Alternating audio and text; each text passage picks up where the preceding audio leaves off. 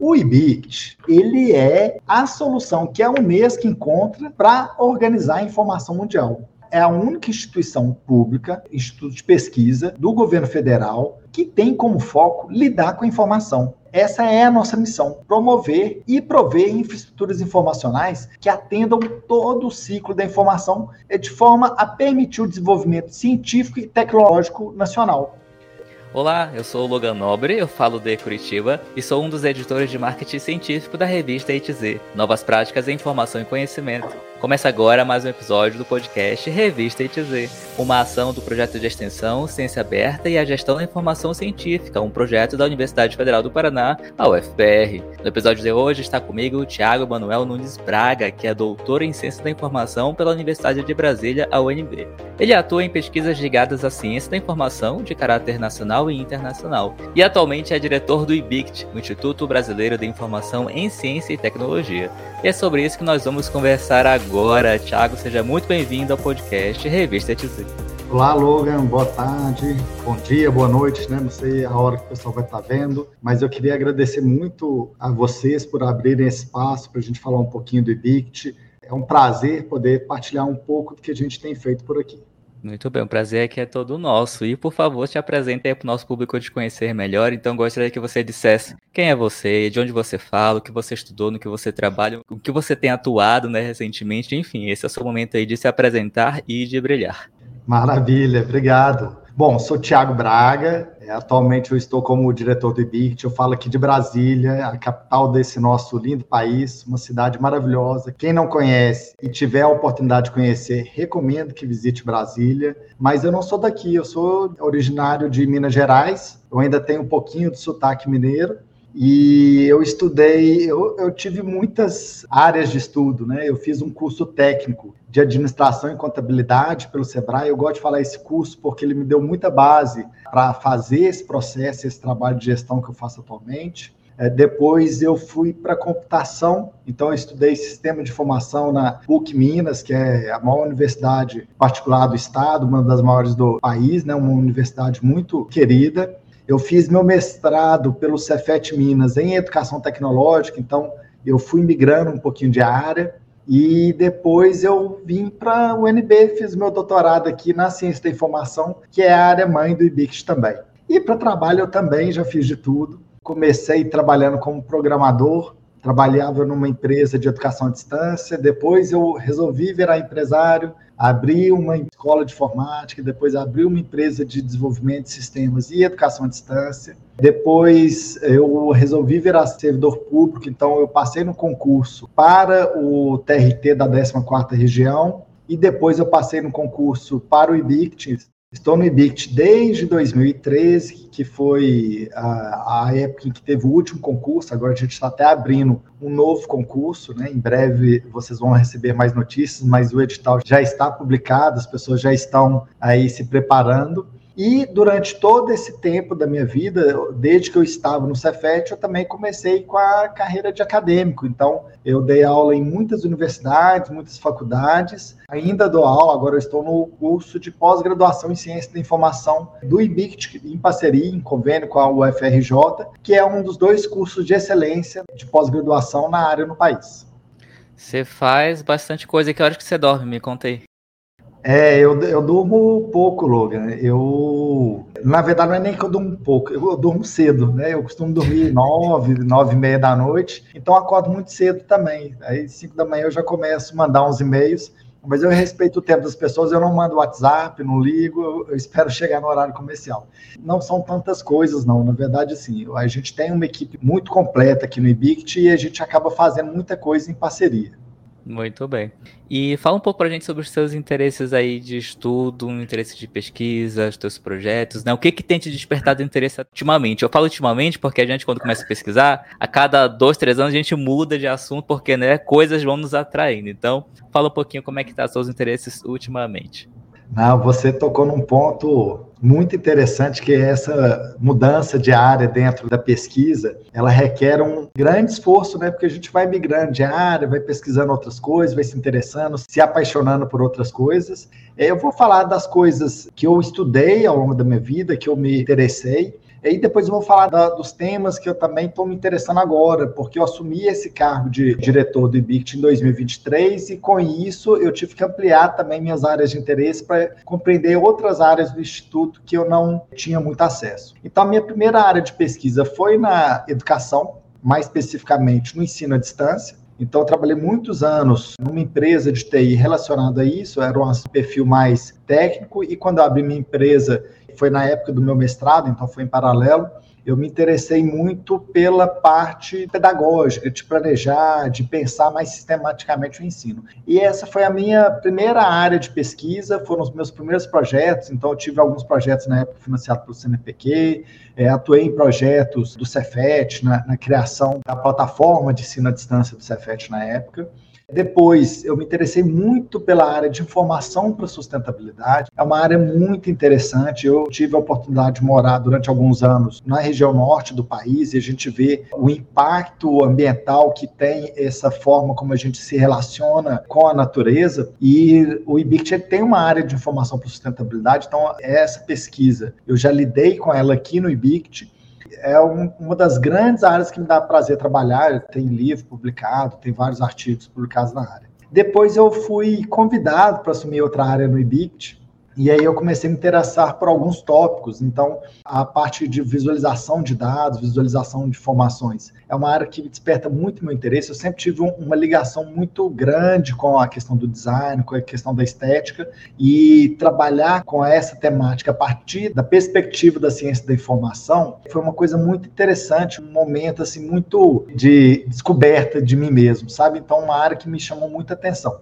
E uma coisa vai puxando a outra, da visualização de dados e informações, eu comecei a ter interesse pela ciência de dados, porque eh, eu trabalhava com aquilo diretamente, e a ciência de dados, ela também despertou interesse pela inteligência artificial, que é um, um tópico que eu tenho muito interesse, tenho investido muito tempo agora e muito esforço nessa integração, nessa sinergia entre a inteligência artificial e a visualização de dados. E mais ou menos em 2019, 2018, eu comecei a lidar com a questão da ciência cidadã. E a ciência cidadã, ela é interessante porque ela vai chegando de mansinho, vai chegando de mansinho, quando você vê, já ocupou um espação da sua mente, um espação da, dos seus desejos, das suas vontades, porque você quer lidar com aquilo o tempo todo.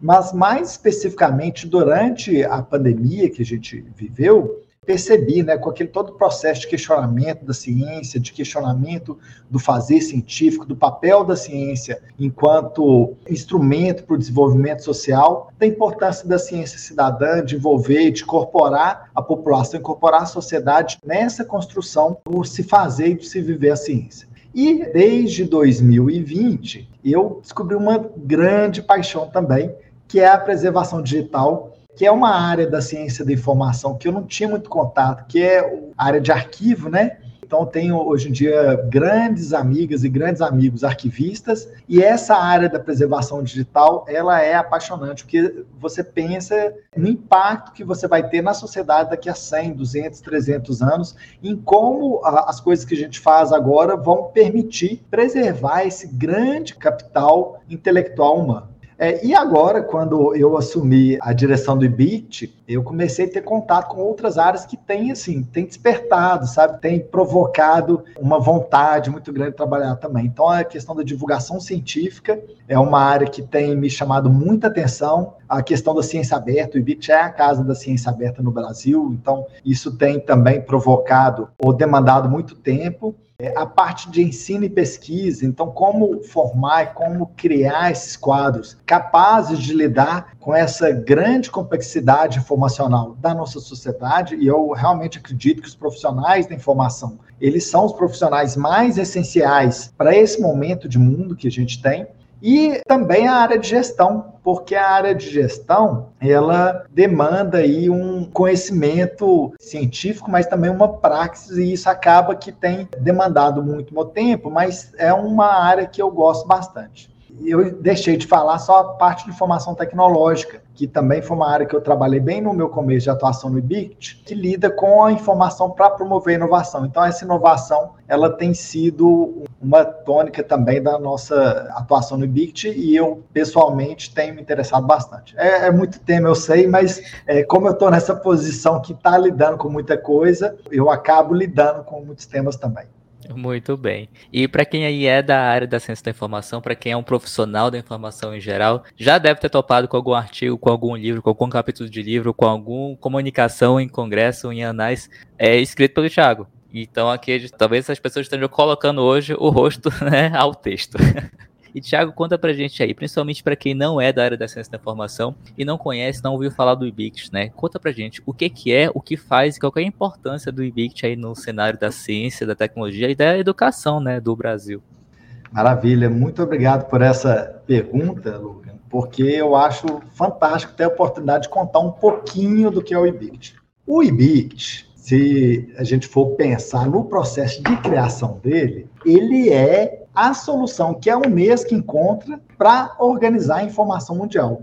E eu explico essa colocação. 19... É bem forte isso, hein? A, é... solução que a Unesco encontra para organizar a informação mundial. Ó. É forte, eu vou explicar, eu vou explicar por que, que eu a faço. Em 1951, teve uma grande assembleia da Unesco, uma Assembleia Mundial. Uma das decisões dessa assembleia era que era preciso criar uma instituição que se visse como um centro modelo para a organização da informação bibliográfica e documental. E aí os países se candidataram, porque escolher um dos países membros do sistema Unesco para receber esse centro que serviria de modelo para os outros países. Os países se candidataram e quem foi escolhido foi o Brasil isso em 1952. O César Lattes atuou para que fosse o Brasil escolhido, teve toda uma movimentação da sociedade científica na época. Após a escolha, começou-se a pensar no que seria esse centro. Em 1954, a gente cria o IBBD, que era o Instituto Brasileiro de Bibliografia e Documentação,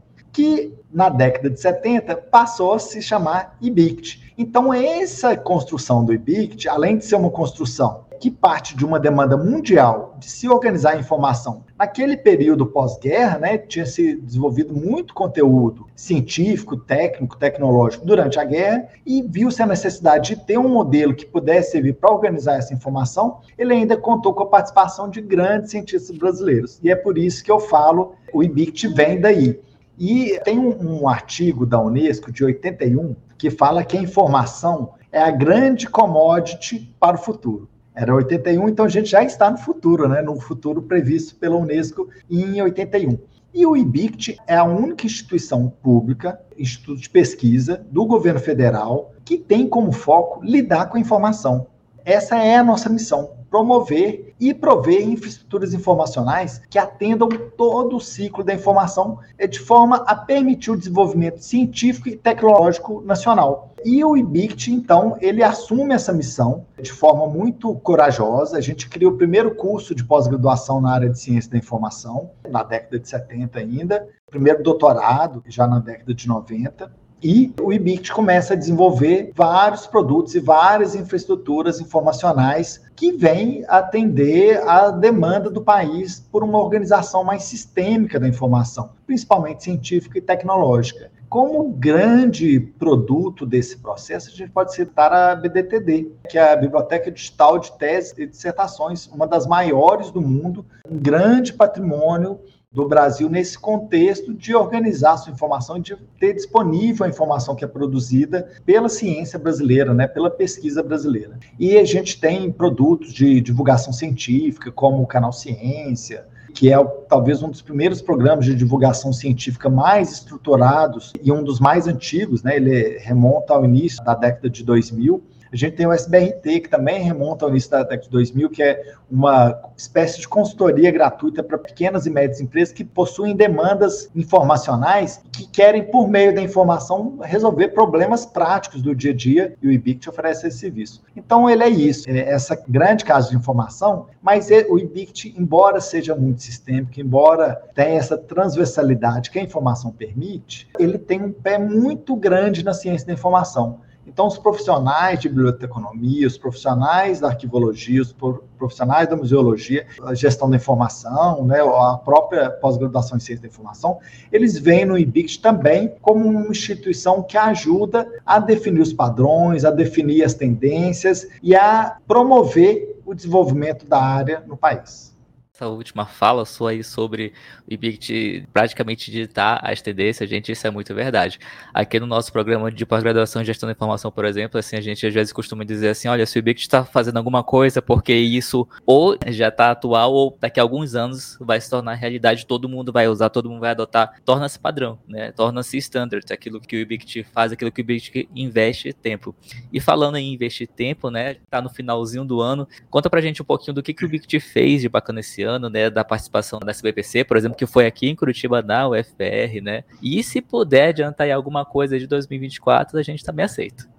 Maravilha. Vou te falar então algumas coisas. O IBICT teve o seu programa agraciado com a nota 6, então, a gente tem agora uh, um dos dois programas de excelência no país, na área de ciência da informação. Isso foi uma conquista muito grande para a gente, porque nós estávamos com um programa com nota 4. Então, a gente saltou o 5, foi direto para o 6. Acho que fazendo justo, uh, a gente não devia ter ter caído para o 4, acho que a, a, nossa caída foi muito mais por uma questão operacional interna do que pela qualidade do programa em si, mas esse reconhecimento, essa alçada do IBICT, a nota 6, trouxe um, um alívio muito grande para a gente e uma esperança muito grande que a gente possa continuar melhorando.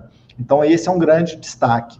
Bem no início do ano, o IBICT é, comemorou a obtenção de dois selos de modernização do Estado brasileiro. Então, são duas ferramentas o modelo IPATIA e a plataforma Visão, que é de visualização de dados, essas duas plataformas foram agraciadas com o selo de modernização do Estado. A gente ficou muito feliz.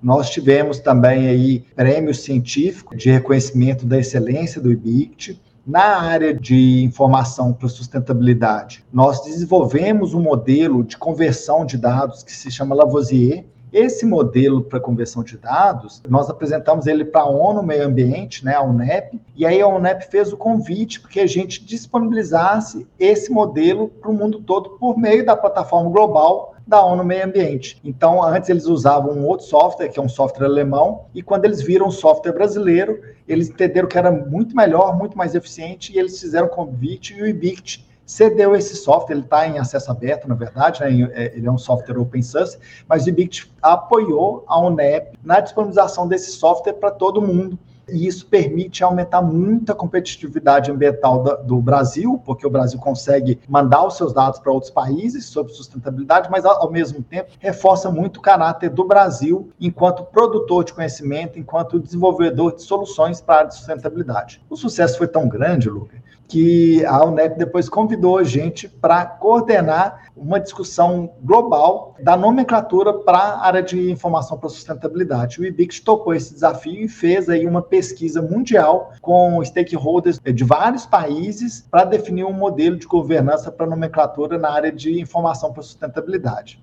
Nós tivemos, no meio do ano, o lançamento de um sistema que nós ficamos uma década investindo recursos para produzi-lo, que é o BR-CRIS, ele busca ser um ecossistema da pesquisa no Brasil. Então, ele pega desde o momento do financiamento da pesquisa, passando pelo currículo dos pesquisadores, passando pelos produtos que são entregues por patentes, por softwares depositados. Ele, de fato, cobre toda a pesquisa brasileira. A gente lançou ele inicialmente voltado para o Distrito Federal, mas depois ampliando essa cobertura do BR-CRIS para os outros estados brasileiros, para as outras bases de dados que a gente tem, né? De consulta Sucupira, a própria BDDD, o LARTS, a gente consulta muitas bases significativas e importantes. E a gente teve também o lançamento do Pinax. O Pinax é um produto fantástico que faz essa repaginação ou remodelagem dos produtos e serviços tradicionais do IBICT. Então a gente pega o CCN, o Bibliodata,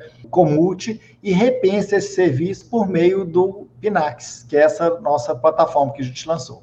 Bom, isso são algumas das coisas, né? A gente trabalhou muito esse ano de 2023, teve essa mudança de gestão, então eu assumo a direção do IBICT bem no meio do ano, né, de julho para frente. até junho era a diretora Cecília, uma grande parceira que fez muito pelo IBICT, esteve à frente de muitas dessas conquistas e a partir de julho eu assumo tentando dar prosseguimento nesse processo de construção de uma instituição sólida. É bastante coisa, gente. E eu vou tentar aqui, quando for assistir o episódio para fazer a edição, tentar listar aqui embaixo, tá? Caso você esteja interessado em usar algum desses serviços do Bict, né? Acessar o site via lista de serviços e produtos, vai estar tá linkado aí na descrição para você. E como que fica 2024? Você pode adiantar alguma coisa para a gente do que, que vem por aí? Posso, claro. Olha, eu vou te contar algumas coisas que a gente está desenvolvendo, mas a maior novidade para 2024 é o concurso do IBICT, o tão esperado concurso do IBICT. Quem ainda está na dúvida, não fique mais, se inscreva, porque o IBICT é um lugar fantástico para se trabalhar. Estou no IBICT há 10 anos, eu entrei no último concurso. De todos os lugares que eu já trabalhei na vida, sem dúvida nenhuma, o melhor lugar. É um ambiente muito propício para se criar coisas novas, muito propício para se desenvolver pessoalmente, para se desenvolver profissionalmente. Então, fica aí o convite, mais do que um convite, a convocação para que você que é da área da ciência da informação não deixe passar esse concurso. Eu acho que a gente não vai ficar mais 10 anos esperando outro concurso, né? Espero que não, mas esse é o maior concurso de todos os tempos. Serão 41 vagas para o IBICT, então aproveite. Tirando isso, nós temos aí alguns desenvolvimentos muito bacanas para 2024. O primeiro deles é o fortalecimento da nossa área de divulgação científica. Então, estamos com um projeto para formar youtubers científicos ou situbers, algo como o que você faz, uh, Logan. A gente formar jovens e adolescentes para lidar com esse contexto informacional que existe hoje, em que há um excesso de disponibilização de informação, que esses jovens saibam usar esses espaços para produzir e para divulgar a ciência. Então, esse é um projeto que a gente está apostando muito. Nós temos o, modelo Hipatia, que eu já falei, ele ganhou um prêmio recentemente, mas que é um modelo que está sendo adotado por todo o judiciário brasileiro. Então, estamos desenvolvendo outros módulos para ele e, junto com isso, fortalecendo a nossa rede cariniana, que é a grande rede de preservação digital do país. Nós vamos fortalecer alguns produtos serviços também. Então, a plataforma Civis, que é a plataforma de ciência cidadã, a gente tem lidado com ela junto com vários parceiros, a gente está ampliando algumas redes e ampliando o oferecimento dessa infraestrutura para que a ciência possa ser construída em outros espaços, que não os espaços tradicionais de institutos de pesquisa, de universidades, mas que a população como um todo possa ter acesso a esse processo de construção da ciência e estamos também trabalhando em algumas áreas de informação que tem um contato ou um vínculo direto com a sociedade. A gente tem atuado junto com algumas instituições que têm esse impacto, né? O IBICT é, entra com a parte de estrutura informacional, e aí a gente envolve a questão da desinformação, né, do combate à desinformação, melhor dizendo, a questão da transparência dos dados governamentais, a questão é, do acesso e da competência em informação, competência crítica em informação. Isso tudo aí está para acontecer em 2024.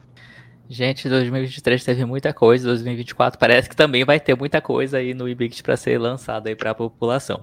Bom, Sim. tudo que o Thiago falou vai estar tá listado aí na medida do possível. Talvez eu faça um grande link serviços Ibict, né, novidades Ibict e deixe linkado aí para você que se interessou por isso, vai conferir aí na descrição do episódio. E fora do mundo das pesquisas, quem é o Thiago? O que que você faz no seu tempo livre? Quais são os seus hobbies? O que que o Lattes e o LinkedIn não contam sobre você? Olha, tem muita coisa que não conta, mas eu vou destacar um processo de transformação que eu passei recentemente. Então, sou casado, tenho três filhos, mas eu nunca tive um hobby até bem pouco tempo atrás, agora eu já tenho. E eu confesso, Logan, que eu achava hobby meio bobeira, sabe? Eu não compreendia o que era o hobby. Eu descobri a marcenaria em 2020, durante a pandemia, comecei a trabalhar como marceneiro dentro de casa, fazendo os móveis para casa, né? Agora todo mundo que é meu amigo ganha um banco, ganha um abajur, ganha esse tipo de coisa de presente, tabuleiro de xadrez. E eu fui me encantando com a marcenaria porque é um momento que eu me desligo. Então, às vezes, eu pego um sábado, pego um domingo, fico quatro, oito horas na marcenaria. Aluguei um espaço junto com alguns amigos um espaço que a gente vive o nosso hobby como se fosse um, Fab Lab, e eu fico lá um dia inteiro sem pensar em nada que não seja aquele trabalho manual com a madeira, E, assim, o resultado é que lá em casa todos os guarda-roupas, todos os armários, todos os móveis têm um dedinho meu de marcenaria. Vejam só, gente, marcenaria. Olha, eu esperava qualquer coisa é. menos marcenaria. Bem, bem diferente esse hobby, hein? É, a, a, gente até chama de barcenaria porque a gente usa o espaço também para tocar um samba. Então, às vezes, no sábado, tarde, a gente toca um sambinha, bebe uma cerveja lá. Mas, veja bem, se a gente abrir a cerveja, a gente não mexe mais nas ferramentas. É bom, é prudente. Muito bem. E você gostaria de fazer alguma indicação cultural, que pode ser um filme, um livro, um podcast, sobre qualquer assunto? Eu vou indicar um livro que, para mim, é o livro mais espetacular que tem. Eu sei que muita gente já leu, mas eu vou indicar para aqueles que ainda não leram, que possam ler, que é o 100 anos de solidão de Gabriel Garcia Marques. É um livro que ele tem uma sensibilidade muito grande para tratar das relações humanas e de como essas relações elas vão evoluindo ao longo do tempo mas ao mesmo tempo ele busca mostrar que o importante não é o resultado final, né? Não é o que a gente vai ter no final da vida, é aquilo que a gente vai vivendo. Então não são os fins que importam, é o meio que importa, é como que você caminha até esse fim. Então é a minha recomendação, 100 anos de solidão de Gabriel Garcia Marques. Muito bem, a indicação estará listada aí na descrição do episódio. Tiago, obrigado por ter aceito o convite e ter vindo aqui conversar conosco. Logan, agradeço muito a disponibilidade de abrir esse espaço para o IBICT, foi um enorme prazer. E, olha, precisando do IBICT, toda a sociedade, toda a comunidade da ciência da informação, precisando do IBICT, conte conosco. Somos uma instituição aberta e uma instituição que tem muito carinho pela área e que entende que a área é essencial para que a gente evolua e se aprimore enquanto instituição também. Muito bem. Chegamos ao fim de mais podcast Revista ETZ, uma ação do projeto de extensão Ciência Aberta e a Gestão da Informação Científica, um projeto da UFPR. Na descrição estão os contatos do entrevistado e o link para você conhecer mais sobre o IBICT. E na descrição também estão os links para você encontrar a Revista ETZ, um periódico científico interdisciplinar e de acesso aberto do programa de pós-graduação em Gestão da Informação da UFPR. Visite nosso site, é revistas.ufpr.br/atoz. Nas mídias sociais é arroba Revista. E dos maiores agregadores de podcast do planeta é Revista ETZ. Eu sou o Logan Nobre, a gente se fala no próximo episódio. Até mais. Até mais, pessoal. Até mais, Logan.